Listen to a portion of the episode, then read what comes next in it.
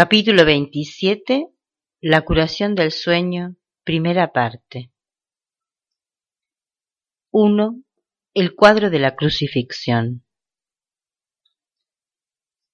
El deseo de ser tratado injustamente es un intento de querer transigir combinando el ataque con la inocencia.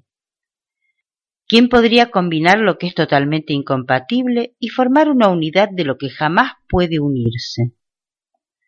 Si recorres el camino de la bondad, no tendrás miedo del mal ni de las sombras de la noche. Mas no pongas símbolos de terror en tu senda, pues de lo contrario tejerás una corona de espinas de la que ni tu hermano ni tú os podréis escapar. No puedes crucificarte solo a ti mismo, y si eres tratado injustamente, tu hermano no puede sino pagar por la injusticia que tú percibes. No puedes sacrificarte solo a ti mismo, pues el sacrificio es total. Si de alguna manera el sacrificio fuese posible, incluiría a toda la creación de Dios y al Padre junto con su Hijo bien amado. En tu liberación del sacrificio se pone de manifiesto la de tu hermano, haciéndose así evidente que tu liberación es la suya. Mas cada vez que sufres, ves en ello la prueba de que él es culpable por haberte atacado. De esta manera, te conviertes en la prueba de que él ha perdido su inocencia y de que sólo necesita contemplarte para darse cuenta de que ha sido condenado mas la justicia se encargará de que él pague por todas las injusticias cometidas contra ti. La injusta venganza por la que tú estás pagando ahora es él quien debería pagar por ella, y cuando recaiga sobre él, tú te liberarás. No desees hacer de ti mismo un símbolo viviente de su culpabilidad, pues no te podrás escapar de la sentencia de muerte a la que lo condenes mas en su inocencia hallarás la tuya. Siempre que consientes sufrir, sentir privación, ser tratado injustamente o tener cualquier tipo de necesidad, no haces sino acusar a tu hermano de haber atacado al Hijo de Dios. Presentas ante sus ojos el cuadro de tu crucifixión, para que él pueda ver que sus pecados están escritos en el cielo con tu sangre y con tu muerte, y que van delante de él, cerrándole el paso a la puerta celestial y condenándolo al infierno. Mas esto sólo está escrito así en el infierno, no en el cielo, donde te encuentras a salvo del ataque y eres la prueba de su inocencia.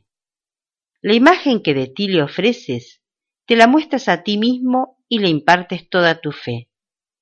El Espíritu Santo, en cambio, te ofrece una imagen de ti mismo en la que no hay dolor ni reproche alguno para que se la ofrezcas a tu hermano. Y aquello de lo que se hizo un mártir para que diese testimonio de su culpabilidad se convierte ahora en el perfecto testigo de su inocencia. El poder de un testigo trasciende toda creencia debido a la convicción que trae consigo. Se le cree porque apunta más allá de sí mismo hacia lo que representa. Tu sufrimiento y tus enfermedades no reflejan otra cosa que la culpabilidad de tu hermano, y son los testigos que le presentas, no sea que se olvide del daño que te ocasionó, del que juras jamás escapará. Aceptas esta lamentable y enfermiza imagen siempre que sirva para castigarlo. Los enfermos no sienten compasión por nadie e intentan matar por contagio. La muerte les parece un precio razonable si con ello pueden decir Mírame, hermano, por tu culpa muero. Pues la enfermedad da testimonio de la culpabilidad de su hermano, y la muerte probaría que sus errores fueron realmente pecados. La enfermedad no es sino una leve forma de muerte, una forma de venganza que todavía no es total. No obstante, habla con certeza en nombre de lo que representa. La amarga y desolada imagen que le has presentado a tu hermano, tú la has contemplado con pesar. Y has creído todo lo que dicha imagen le mostró porque daba testimonio de su culpabilidad, la cual tú percibiste y amaste. Ahora el Espíritu Santo deposita en las manos que mediante su contacto con él se han vuelto mansas, una imagen de ti muy diferente. Sigues siendo la imagen de un cuerpo, pues lo que realmente eres no se puede ver ni imaginar. No obstante, esta imagen no se ha usado para atacar y, por lo tanto, jamás ha experimentado sufrimiento alguno. Da testimonio de la eterna verdad de que nada te puede herir y apunta más allá de sí misma hacia tu inocencia y la de tu hermano.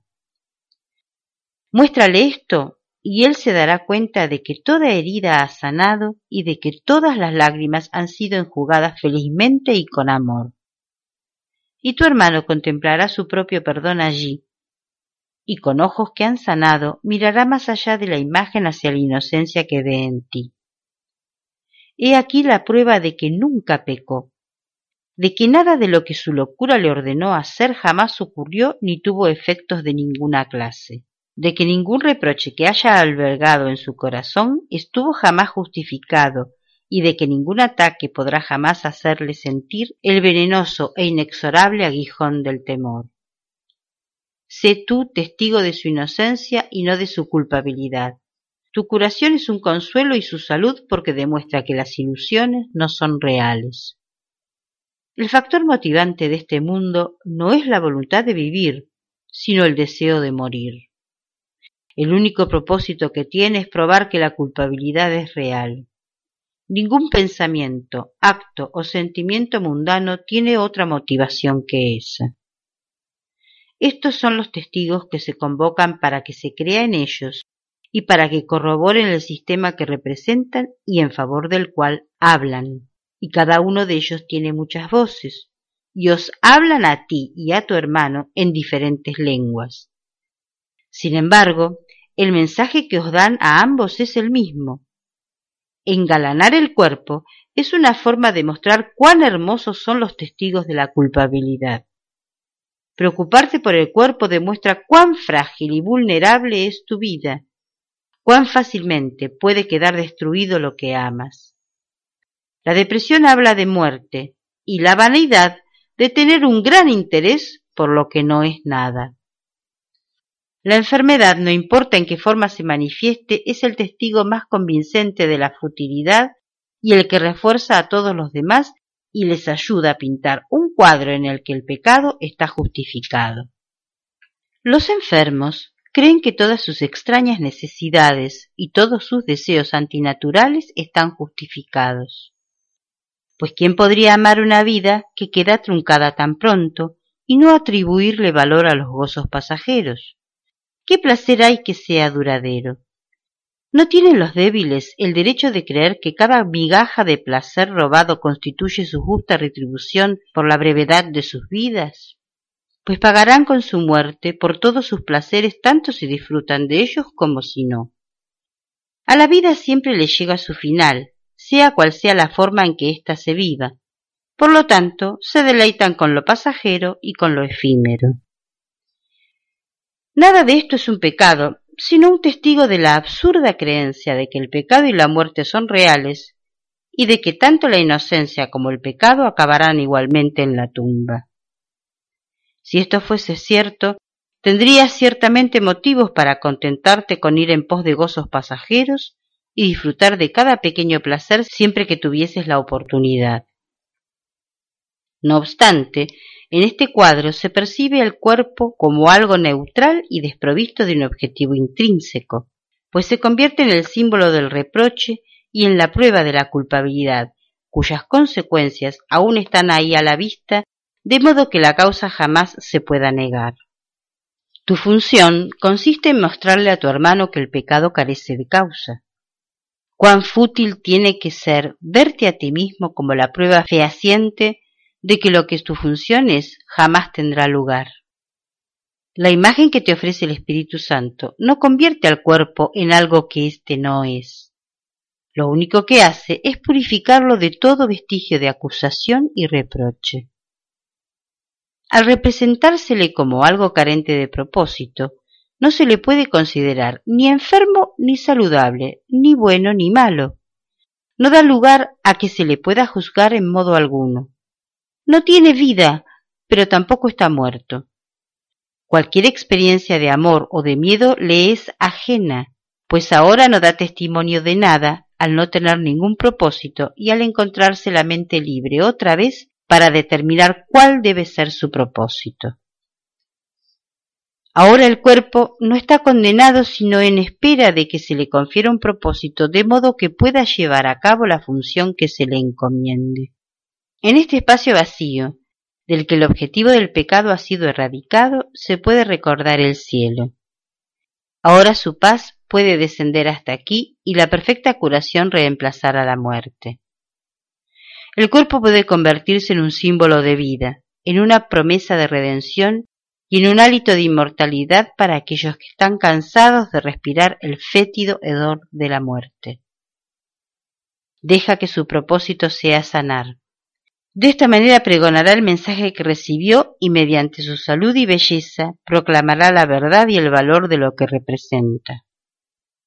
Deja que reciba el poder de representar la vida eterna, por siempre a salvo del ataque, y deja que su mensaje para tu hermano sea Contémplame, hermano, gracias a ti vivo. La manera más fácil de dejar que esto se logre es simplemente esta no permitas que el cuerpo tenga ningún propósito procedente del pasado, cuando estabas seguro de que sabías que su propósito era fomentar la culpabilidad, pues esto, afirma tu imagen enfermiza, es un símbolo duradero de lo que el cuerpo representa, y ello impide que se le pueda conferir una perspectiva diferente, un propósito distinto. Tú no sabes cuál es su propósito, no hiciste sino darle la ilusión de un propósito a una cosa que concebiste para ocultar de ti mismo tu función. Esta cosa sin propósito no puede ocultar la función que el Espíritu Santo te encomendó. Deja, pues, que el propósito del cuerpo y tu función se reconcilien finalmente y se consideren la misma cosa.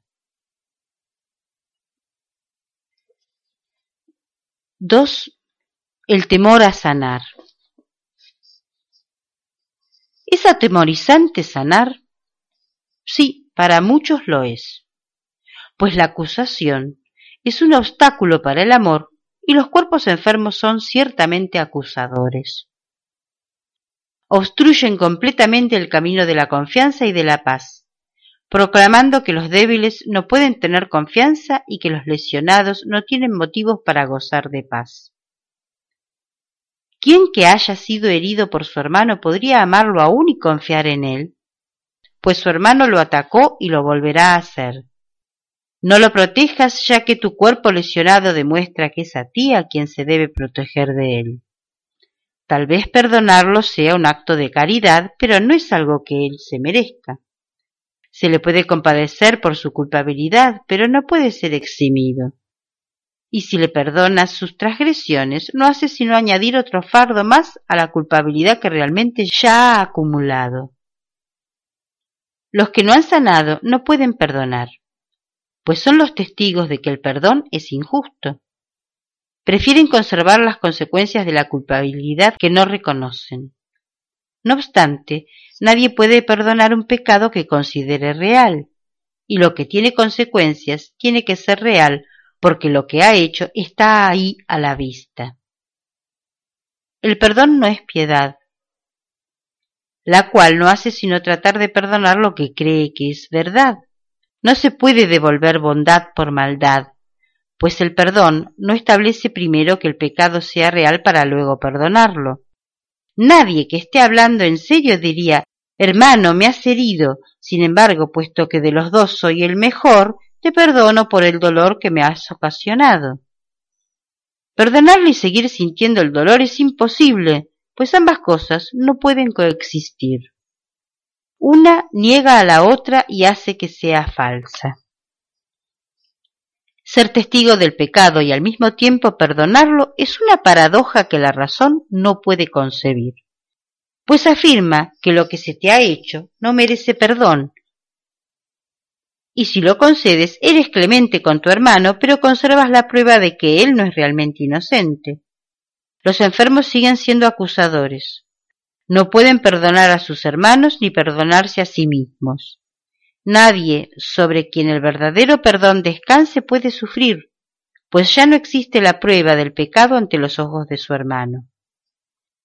Por lo tanto, debe haberlo pasado por alto y haberlo eliminado de su propia vista. El perdón no puede ser para uno y no para el otro. El que perdona se cura, y en su curación radica la prueba de que ha perdonado verdaderamente y de que no guarda atrás alguna de condenación que todavía pudiese utilizar contra sí mismo o contra cualquier cosa viviente. El perdón no es real a menos que os brinde curación a tu hermano y a ti. Debes dar testimonio de que sus pecados no tienen efecto alguno sobre ti y demostrar así que no son reales. ¿De qué otra manera podría ser él inocente? ¿Y cómo podría estar justificada su inocencia a menos que sus pecados careciesen de los efectos que confirmarían su culpabilidad? Los pecados están más allá del perdón simplemente porque entrañarían efectos que no podrían cancelarse ni pasarse por alto completamente. En el hecho de que puedan cancelarse radica la prueba de que son simplemente errores. Permite ser curado para que de este modo puedas perdonar y ofrecer salvación a tu hermano y a ti. Un cuerpo enfermo demuestra que la mente no ha sanado. Un milagro de curación prueba que la separación no tiene efectos. Creerás en aquello que le quieras probar a tu hermano. El poder de tu testimonio procede de tus creencias, y todo lo que dices, haces o piensas no hace sino dar testimonio de lo que le enseñas a él. Tu cuerpo puede ser el medio para demostrar que nunca has sufrido por causa de él, y al sanar puede ofrecerle un mudo testimonio de su inocencia. Este testimonio es el que puede hablar con más elocuencia que mil lenguas juntas, pues le prueba que ha sido perdonado. Un milagro no le puede ofrecer menos a él de lo que te ha dado a ti. De esta manera tu curación demuestra que tu mente ha sanado y que ha perdonado lo que tu hermano no hizo. Y así él se convence de que jamás perdió su inocencia y sana junto contigo. El milagro deshace de este modo todas las cosas que según el mundo jamás podrían deshacerse. Y la desesperanza y la muerte no pueden sino desaparecer ante el ancestral clarín que llama a la vida. Esta llamada es mucho más poderosa que las débiles y miserables súplicas de la muerte y la culpabilidad. La ancestral llamada que el padre le hace a su hijo y el hijo a los suyos será la última trompeta que el mundo jamás oirá. Hermano, la muerte no existe, y aprenderás esto cuando tu único deseo sea mostrarle a tu hermano que él jamás te hirió. Él cree que tiene las manos manchadas de tu sangre, y por lo tanto que está condenado, mas se te ha concedido poder mostrarle, mediante tu curación, que su culpabilidad no es sino la trama de un sueño absurdo cuán justos son los milagros, pues os otorgan a ti y a tu hermano el mismo regalo de absoluta liberación de la culpabilidad. Tu curación os evita dolor a ti y a él, y sanas porque le deseaste el bien. Esta es la ley que el milagro obedece. La curación no ve diferencias en absoluto. No procede de la compasión, sino del amor. Y el amor quiere probar que todo sufrimiento no es sino una vana imaginación, un absurdo deseo sin consecuencia alguna. Tu salud es uno de los resultados de tu deseo de no ver a tu hermano con las manos manchadas de sangre, ni de ver culpabilidad en su corazón apesadumbrado por la prueba del pecado. Y lo que deseas se te concede para que lo puedas ver. El costo de tu serenidad es la suya. Este es el precio que el Espíritu Santo y el mundo interpretan de manera diferente. El mundo lo percibe como una afirmación del hecho de que con tu salvación se sacrifica la suya. El Espíritu Santo sabe que tu curación da testimonio de la suya y de que no puede hallarse aparte de ella en absoluto. Mientras tu hermano consienta sufrir, tú no podrás sanar. Mas tú le puedes mostrar que su sufrimiento no tiene ningún propósito ni causa alguna. Muéstrale que has sanado y él no consentirá sufrir por más tiempo, pues su inocencia habrá quedado clara ante sus propios ojos y ante los tuyos. La risa reemplazará a vuestros lamentos, pues el Hijo de Dios habrá recordado que Él es el Hijo de Dios. ¿Quién tiene entonces miedo de sanar? Solo aquellos para quienes el sacrificio y el dolor de su hermano representan su propia serenidad. Su propia impotencia y debilidad sirven de base para justificar el dolor de su hermano. El constante aguijón de culpabilidad que su hermano experimenta sirve para probar que él es un esclavo, pero que ellos son libres. El constante dolor que sufren es la prueba de que ellos son libres porque pueden mantener cautivo a su hermano. Y desean la enfermedad para evitar que la balanza del sacrificio se incline a favor de aquel. ¿Cómo se podría persuadir al Espíritu Santo para que se detuviese por un instante, o incluso menos, a razonar con semejantes argumentos en favor de la enfermedad? ¿Y es acaso menester demorar tu curación porque te detengas a escuchar a la demencia? Tu función no es corregir. La función de corregir le corresponde a uno que conoce la justicia, no la culpabilidad. Si asumes el papel de corrector, ya no puedes llevar a cabo la función de perdonar. Nadie puede perdonar hasta que aprende que corregir es tan solo perdonar nunca acusar. Por tu cuenta, no podrías percatarte de que son lo mismo y de que, por lo tanto, no es a ti a quien corresponde corregir. Identidad y función son una misma cosa, y mediante tu función te conoces a ti mismo. De modo que si confundes tu función con la función de otro, es que estás confundido con respecto a ti mismo y con respecto a quién eres. ¿Qué es la separación sino un deseo de arrebatarle a Dios su función y negar que sea suya? Mas si no es su función, tampoco es la tuya, pues no puedes por menos que perder aquello de lo que te apoderas. En una mente descindida, la identidad no puede sino dar la impresión de que está dividida. Nadie puede percibir que una función está unificada si ésta tiene propósitos conflictivos y objetivos diferentes. Para una mente tan dividida como la tuya, corregir no es sino una manera de castigar a otro por los pecados que tú crees son tus propios pecados. Y de este modo, el otro se convierte en tu víctima, no en tu hermano, diferente de ti por el hecho de ser más culpable y tener, por lo tanto, necesidad de que lo corrijas al ser tú más inocente que él. Esto separa su función de la tuya y os da a ambos un papel diferente. Y así no podéis ser percibidos como uno y con una sola función, lo cual querría decir que compartís una misma identidad y un solo objetivo. La corrección que tú quisieras llevar a cabo no puede sino causar separación ya que esa es la función que tú le otorgaste. Cuando percibas que la corrección es lo mismo que el perdón, sabrás también que la mente del Espíritu Santo y la tuya son una, y de esta manera habrás hallado tu propia identidad. No obstante, Él tiene que operar con lo que se le da, y tú solo le permites ocupar la mitad de tu mente. Y así, Él representa la otra mitad y parece tener un propósito diferente de aquel que tú abrigas y crees que es el tuyo. De este modo tu función parece estar dividida, con una de sus mitades en oposición a la otra. Esas dos mitades parecen representar la separación de un ser que se percibe dividido en dos.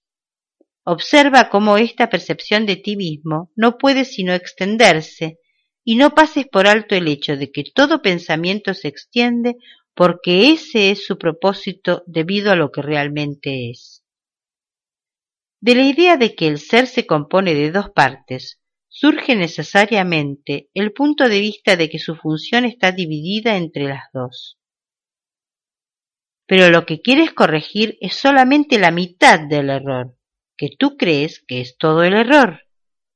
Los pecados de tu hermano se convierten de este modo en el blanco central de la corrección.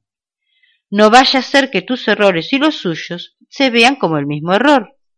Los tuyos son equivocaciones, pero los suyos son pecados, y por ende no son como los tuyos. Los suyos merecen castigo, mientras que los tuyos, si vamos a ser justos, deberían pasarse por alto.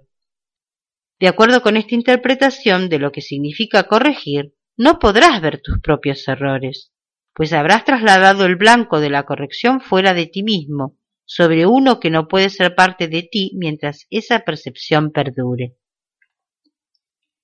Aquel al que se condena jamás puede volver a formar parte del que lo acusa, quien lo odiaba y todavía lo sigue odiando por ser un símbolo de su propio miedo. Y aquí a tu hermano, el blanco de tu odio, quien no es digno de formar parte de ti y es, por lo tanto, algo externo a ti, la otra mitad la que se repudia. Y sólo lo que se deja privado de su presencia se percibe como todo lo que tú eres. El Espíritu Santo tiene que representar esta otra mitad hasta que tú reconozcas que es la otra mitad y Él hace eso asignándoos a ti y a tu hermano la misma función y no una diferente. Corregir es la función que se os ha dado a ambos, pero no a ninguno de vosotros por separado. Y cuando la llevéis a cabo reconociendo que es una función que compartís, no puede sino corregir los errores de ambos.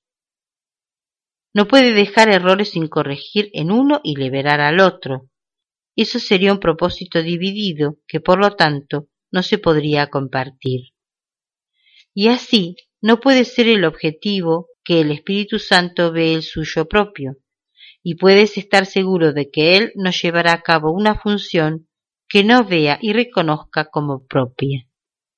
Pues sólo así puede Él mantener la vuestra intacta a pesar de vuestros diferentes puntos de vista con respecto a lo que es vuestra función. Si él apoyase una función dividida, estaríais ciertamente perdidos. La incapacidad del Espíritu Santo de ver su objetivo dividido y como algo distinto para cada uno de vosotros, te impide ser consciente de una función que no es la tuya. De esta manera, la curación se os concede a los dos. La corrección debe dejarse en manos de uno que sabe que la corrección y el perdón son lo mismo. Cuando sólo se dispone de la mitad de la mente, esto es incomprensible. Deja pues la corrección en manos de la mente que está unida y que opera como una sola porque su propósito es indiviso y únicamente puede concebir como suya una sola función. He aquí la función que se le dio, concebida para que fuese la suya propia y no algo aparte de aquello que su dador todavía conserva precisamente porque es una función que se ha compartido. En el hecho de que él acepte esta función, residen los medios a través de los cuales tu mente se unifica. Este único propósito unifica las dos mitades de ti que tú percibes como separadas.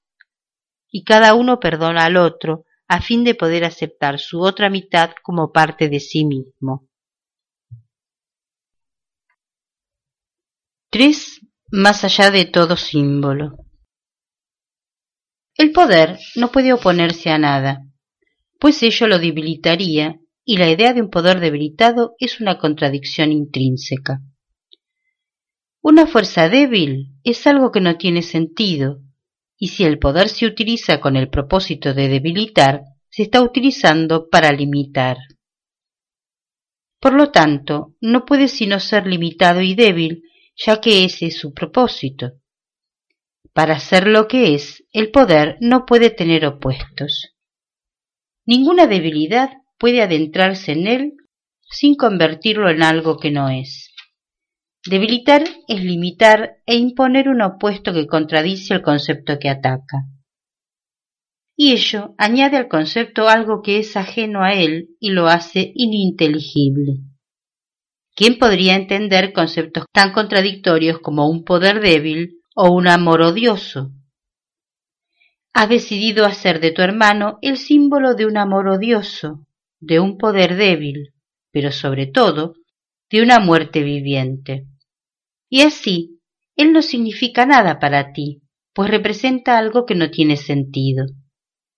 Representa un pensamiento que se compone de dos partes, en el que una de ellas anula la otra. Sin embargo, la mitad que fue anulada contradice de inmediato a la otra, de modo que ambas desaparecen. Y ahora él no representa nada. Los símbolos que no representan otra cosa que ideas inexistentes no pueden sino representar la vacuidad y la nada. Sin embargo, la vacuidad y la nada no pueden ser una interferencia. Lo que puede interferir en la conciencia de la realidad es la creencia de que hay algo en ellas. La imagen de tu hermano que ves no significa nada, no hay nada en ella que atacar o negar, amar u odiar, dotar de poder o considerar débil. La imagen ha sido completamente obliterada porque era el símbolo de una contradicción que anulaba el pensamiento que representaba. Por lo tanto, la imagen no tiene causa en absoluto. ¿Quién puede percibir efectos sin causa? ¿Qué puede ser aquello que carece de causa sino la nada? La imagen de tu hermano que tú ves jamás ha estado ahí ni jamás ha existido. Deja pues que el espacio vacío que ocupa se reconozca como vacante y que el tiempo que se haya dedicado a verla se perciba como un tiempo desperdiciado en vano, un intervalo de tiempo en blanco. Un espacio vacío que no se percibe ocupado y un intervalo de tiempo que no se considere usado ni completamente empleado se convierten en una silenciosa invitación a la verdad para que entre y se sienta como en su casa. No se puede hacer ningún preparativo que aumente el verdadero atractivo de esta invitación, pues lo que se deja vacante Dios lo llena, y allí donde Él está tiene que morar la verdad. La creación es un poder que no se puede debilitar y que no tiene opuestos. Para esto no hay símbolos. Nada puede apuntar hacia lo que está más allá de la verdad, pues ¿qué podría representar a lo que es más que todo? El verdadero deshacimiento, no obstante, tiene que ser benévolo. Por lo tanto, la primera imagen que reemplaza la tuya es otra clase de imagen. De la misma manera en que la nada no puede ser representada, tampoco existe un símbolo que represente a la totalidad. La realidad, en última instancia, sólo se puede conocer libre de cualquier forma, sin imágenes que la representen y sin ser vista. El perdón aún no se reconoce como un poder completamente exento de límites. Sin embargo, no fija ninguno de los límites que tú has decidido imponer. El perdón es el medio que representa a la verdad temporalmente. Le permite al Espíritu Santo llevar a cabo un intercambio de imágenes mientras los recursos de aprendizaje aún tengan sentido y el aprendizaje no haya concluido. Ningún recurso de aprendizaje es útil una vez que se alcanza el objetivo del aprendizaje, pues entonces deja de tener utilidad pero durante el aprendizaje se utiliza de una manera que ahora temes, pero que llegarás a amar. La imagen de tu hermano que se te ha dado para que ocupe el lugar que tan recientemente dejaste desocupado y vacante no necesitará defensa de ninguna clase, pues le darás una preferencia abrumadora. No te demorarás ni un instante en decidir que esa es la única imagen de él que quieres no representa conceptos contradictorios y aunque no es más que la mitad de la imagen y está incompleta, en sí misma es homogénea. La otra mitad de lo que representa sigue siendo desconocida, pero no se ha anulado. Y de este modo Dios queda en libertad para dar el paso final. Para esto no necesitas imágenes ni recursos de enseñanza, y lo que en última instancia habrá de ocupar el lugar de todo recurso de enseñanza, sencillamente será. El perdón se desvanece y los símbolos caen en el olvido, y nada que los ojos jamás hayan visto o los oídos escuchado queda ahí para ser percibido. Un poder completamente ilimitado ha venido no a destruir, sino a recibir lo suyo. Con respecto a tu función, no hay opciones entre las que elegir en ninguna parte. La opción que temes perder nunca la tuviste. Sin embargo, eso es lo único que parece ser un obstáculo para el poder ilimitado y los pensamientos homogéneos, los cuales gozan de plenitud y felicidad y no tienen opuestos. No reconoces la paz del poder que no se opone a nada. Sin embargo, ninguna otra clase de poder puede existir en absoluto. Dale la bienvenida al poder que yace más allá del perdón, del mundo de los símbolos y de las limitaciones. Él prefiere simplemente ser, y por lo tanto, simplemente es. 4. La callada respuesta. En la quietud todas las cosas reciben respuesta y todo problema queda resuelto serenamente. Pero en medio del conflicto no puede haber respuesta ni se puede resolver nada, pues su propósito es asegurarse de que no haya solución y de que ninguna respuesta sea simple. Ningún problema puede resolverse dentro del conflicto, pues se le ve de diferentes maneras y lo que sería una solución desde un punto de vista no lo es desde otro. Tú estás en conflicto. Por lo tanto, es evidente que no puedes resolver nada en absoluto, pues los efectos del conflicto no son parciales. No obstante, si Dios dio una solución, de alguna manera tus problemas tienen que haberse resuelto, pues lo que su voluntad dispone ya se ha realizado. Por eso es por lo que el tiempo no tiene nada que ver con la solución de ningún problema, ya que cualquiera de ellos puede ser resuelto ahora mismo.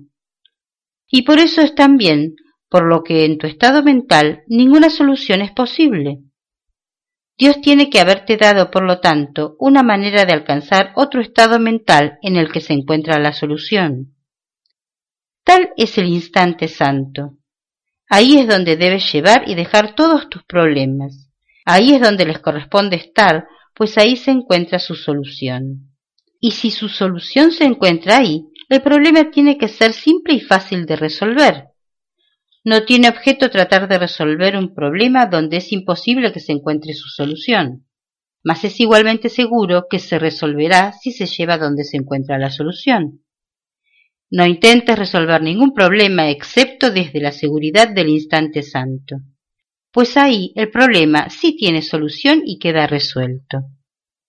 Fuera de él no habrá solución, pues fuera de él no puede hallarse respuesta alguna. No hay lugar fuera de él donde jamás se pueda plantear una sola pregunta sencilla. El mundo solo puede hacer preguntas que se componen de dos partes. Una pregunta con muchas respuestas no tiene respuesta. Ninguna de ellas sería válida. El mundo no hace preguntas con la intención de que sean contestadas, sino sólo para reiterar su propio punto de vista. Todas las preguntas que se hacen en este mundo no son realmente preguntas, sino tan solo una manera de ver las cosas. Ninguna pregunta que se haga con odio puede ser contestada, porque de por sí ya es una respuesta. Una pregunta que se compone de dos partes, pregunta y responde simultáneamente, y ambas cosas dan testimonio de lo mismo, aunque de forma diferente. El mundo tan solo hace una pregunta y es esta. De todas estas ilusiones, ¿cuál es verdad? ¿Cuáles inspiran paz y ofrecen dicha? ¿Y cuáles pueden ayudarte a escapar de todo el dolor del que este mundo se compone? Independientemente de la forma que adopte la pregunta, su propósito es siempre el mismo.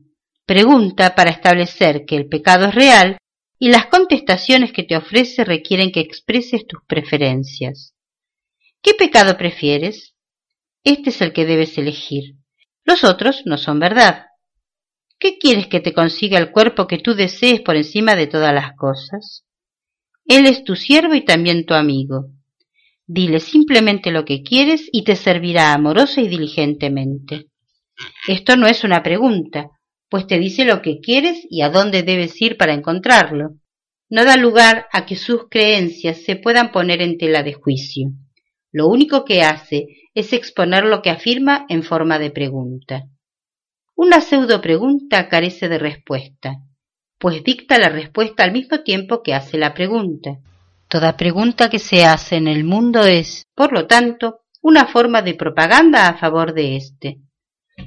De la misma manera en que los testigos del cuerpo son sus propios sentidos, así también las respuestas a las preguntas que el mundo hace están implícitas en las preguntas. Cuando la respuesta es lo mismo que la pregunta, no aporta nada nuevo, ni se aprende nada de ella. Una pregunta honesta es un medio de aprendizaje que pregunta algo que tú no sabes.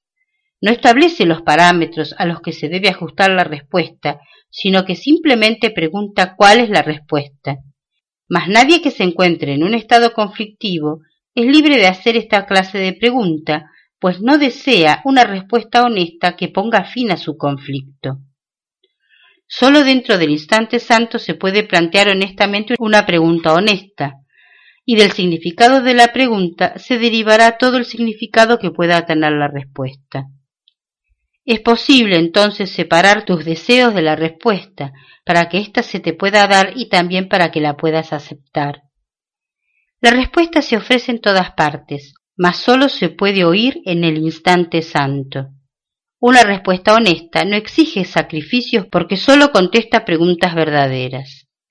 Las preguntas que hace el mundo tan solo quieren saber a quién se le debe exigir el sacrificio y no si el sacrificio tiene sentido o no y así, a menos que la respuesta indique a quién, no se reconocerá ni será escuchada, y de este modo la pregunta seguirá en pie, ya que se contestó a sí misma. El instante santo es aquel en el que la mente está lo suficientemente serena como para poder escuchar una respuesta que no está implícita en la pregunta y que ofrece algo nuevo y distinto. ¿Cómo iba a poderse contestar una pregunta que no hace sino repetirse a sí misma? No trates, por lo tanto, de solventar problemas en un mundo del que se ha excluido la solución. Lleva más bien el problema al único lugar en el que se halla la respuesta y en el que se te ofrece amorosamente. En él se encuentran las respuestas que solventarán tus problemas, pues no forman parte de ellos y toman en cuenta lo que puede ser contestado, lo que la pregunta realmente es. Las respuestas que el mundo ofrece no hacen sino suscitar otra pregunta, si bien dejan la primera sin contestar. En el instante santo puedes llevar la pregunta a la respuesta y recibir la respuesta que fue formulada expresamente para ti.